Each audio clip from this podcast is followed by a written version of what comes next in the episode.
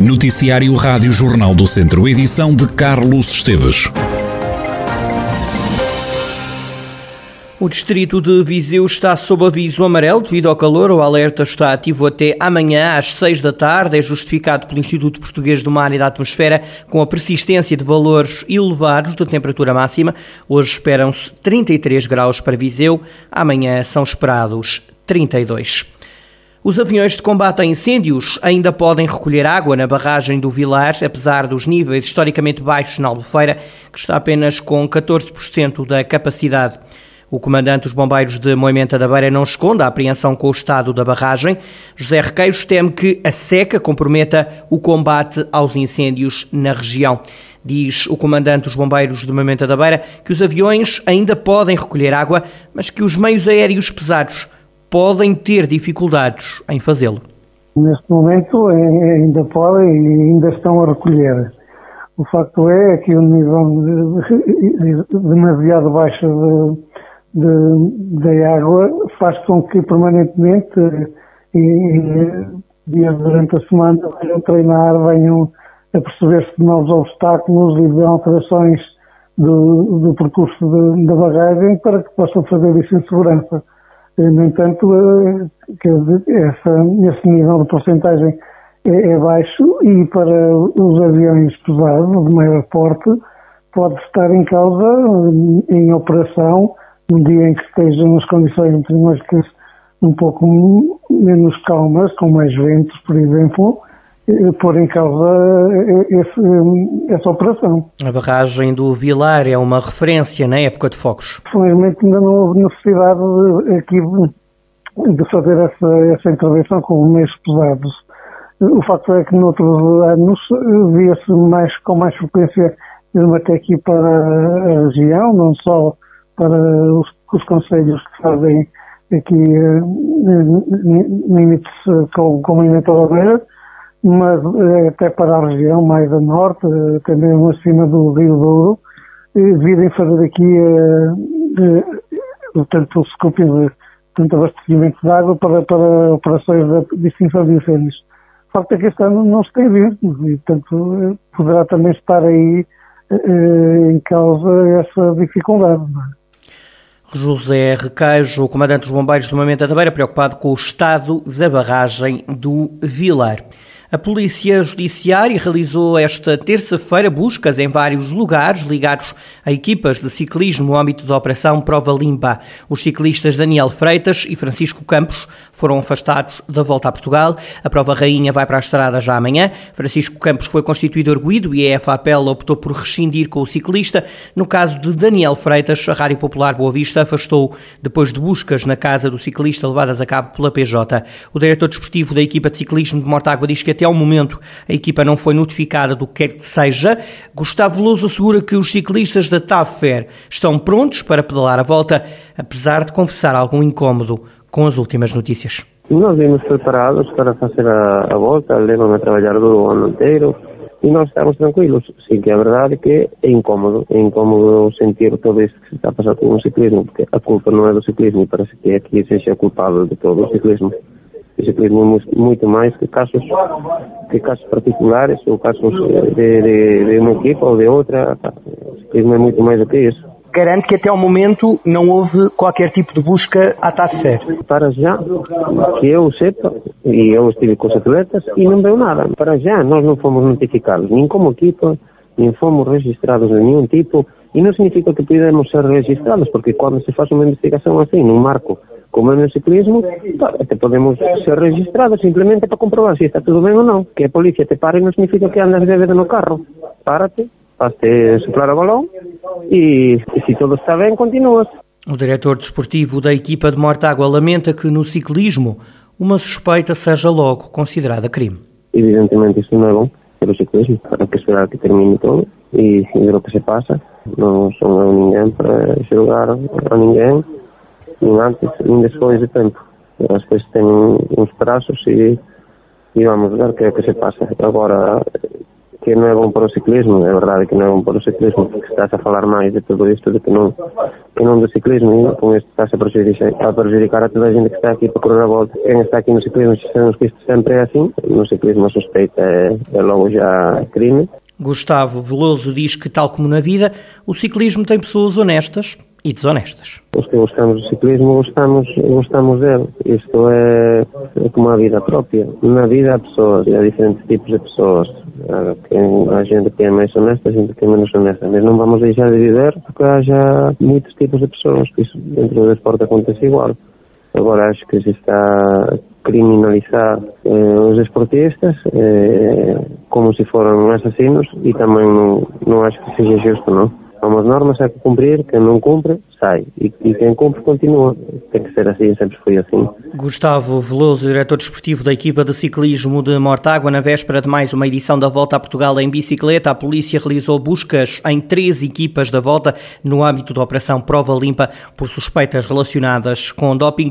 A Volta a Portugal em bicicleta parte amanhã de Lisboa, ruma até Vila Nova de Gaia, Há 11 etapas, 10 mais um prólogo. A última etapa será em Vila Nova de Gaia, na segunda-feira, feriado nacional, 15 de agosto. É a notícia que todos os academistas queriam ouvir. É desta forma que Vasco Saraiva, adepto do Académico de Viseu, reage ao regresso do clube ao Fontelo. Para este adepto, esta é a melhor novidade e chega na hora certa, preferindo olhar para o futuro. Vasco Saraiva diz que o clube saiu penalizado por jogar época e meia fora do Fontelo. O académico demonstrou muita dificuldade nestas duas últimas épocas. Quem disser que a ausência do fator casa não pesou eh, nestas dificuldades estará certamente a mentir, porque é muito importante, ainda para mais numa liga como, como a segunda liga, tão competitiva, em que qualquer fator é importante na discussão dos três possíveis resultados. O académico está finalmente livre uh, de andar sempre com a mala às costas e vai regressar então ao tão desejado Fontelo. Vasco Saraiva entende que é chegada a altura de a cidade apoiar mais o clube, mesmo que o objetivo da subida não seja assumido.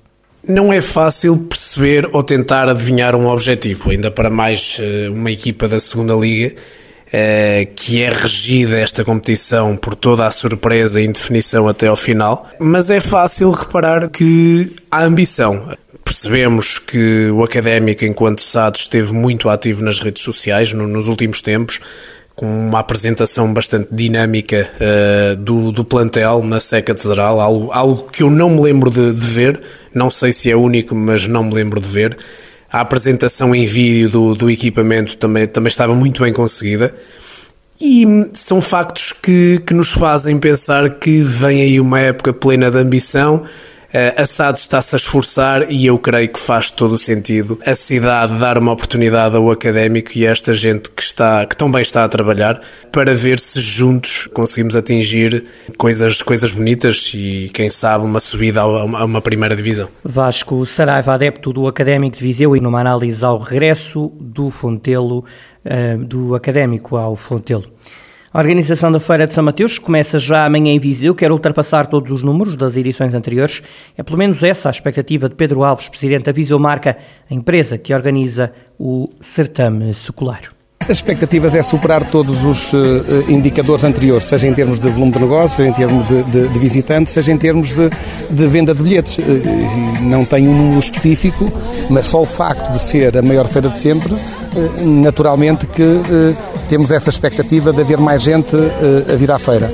Mas também pelo facto de termos estado dois anos parados, a expectativa das pessoas também é grande, a vontade é grande, percebe-se isto no contacto que nos é feito, mesmo uh, nestes dias de uh, visita e de contacto com os comerciantes e os feirantes, as coisas, as pessoas sentem essa energia, estas vibrações de que a feira vai ser diferente e vai ser melhor, provavelmente a melhor de sempre. A Feira Franca arranca amanhã à noite, vai ser inaugurada pelo Presidente da República. Vão ser 49 dias a feirar.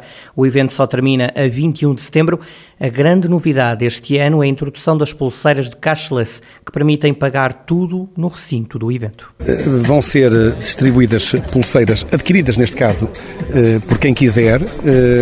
Todos os, os comerciantes têm um, um, TPA ou vários TPAs para poderem fazer esse pagamento. É feito através de, dessa pulseira, de modo a podermos libertar a feira da circulação de moeda. Por um lado, do ponto de vista da saúde pública, também é bom que há menos contacto, há menos trocas. Eh, por outro lado, também, da nossa parte, podemos perceber melhor qual é que é o impacto económico que eh, a feira tem eh, dentro de, portas. Não é? Pedro Alves, presidente da Viseu Marca, Feira de São Mateus, regressa esta quinta-feira à Viseu após uma paragem de dois anos. Começa a 4 de agosto, terminará só a 21 de setembro, dia de São Mateus e feriado municipal. Vão ser 49 dias a feirar. Arranca hoje em Sernancelho o Summerfest 2022, é um festival de verão que vai ter como cabeças de cartaz Ana Moura, Agir e Tony Carreira. O evento termina na sexta-feira. O vereador da Cultura na Câmara de Sernancelho, Armando Mateus, explica como vai ser este Summer Fusion 2022, uma festa de verão dedicada aos emigrantes. Estamos perante uma festa de verão, uma festa que é preparada e organizada para os nossos imigrantes e, obviamente, também para os nossos residentes. Ela, esta, esta iniciativa este formato, um formato mais, mais amplo e de certa forma para abranger um público, um público também mais diversificado, é bastante recente. Nós tínhamos anteriormente uma feira de atividades económicas que se juntava também depois com um cartaz cultural, mas achamos que o formato atual acaba por ser mais convidativo. Ele é no espaço do Expo Salão, um lugar da excelência, os concertos são feitos, portanto, no seu interior, mas também no exterior é preparado toda uma área de convívio, com bares, restaurantes, com zonas de acolhimento e com bastante música e animação. Armando Mateus destaca a parte da animação com três grandes concertos de artistas portugueses. Começamos no dia 3 com o cartaz com Ana Moura, passamos por Agir, uma noite dedicada a jovens, com alguns DJs para terminar o resto da noite e concluímos no dia 5 com uh, o concerto do, do Tony Carreira. Temos a preocupação de selecionar os dias mais de semana, começa numa quarta e termina numa sexta, para que não haja aqui muita confluência e, digamos, sobreposição com as outras atividades e festividades que existem nas freguesias em redor do, do, da vila, para que todos possam ter aqui a oportunidade de ter público e, obviamente, bastante diversão e é uma forma bastante acolhedora e bastante de receptividade, no fundo, é a festa que acolhe os nossos imigrantes durante esta semana e no, no próximo fim de semana estarão, obviamente, em grande. A população de São Lancelho quase que triplica e, portanto, graças a esta nossa pessoas imigradas, e, portanto, há que os acolher de boa forma e esta é a melhor forma de dar-nos uh, o acolhimento. Armando Mateus, vereador da Cultura na Câmara de Sernancelho, com os pormenores do Summerfest 2022, decorre até sexta-feira no Expo Salão. Ali vão atuar Ana Moura, Agir e Tony Carreira.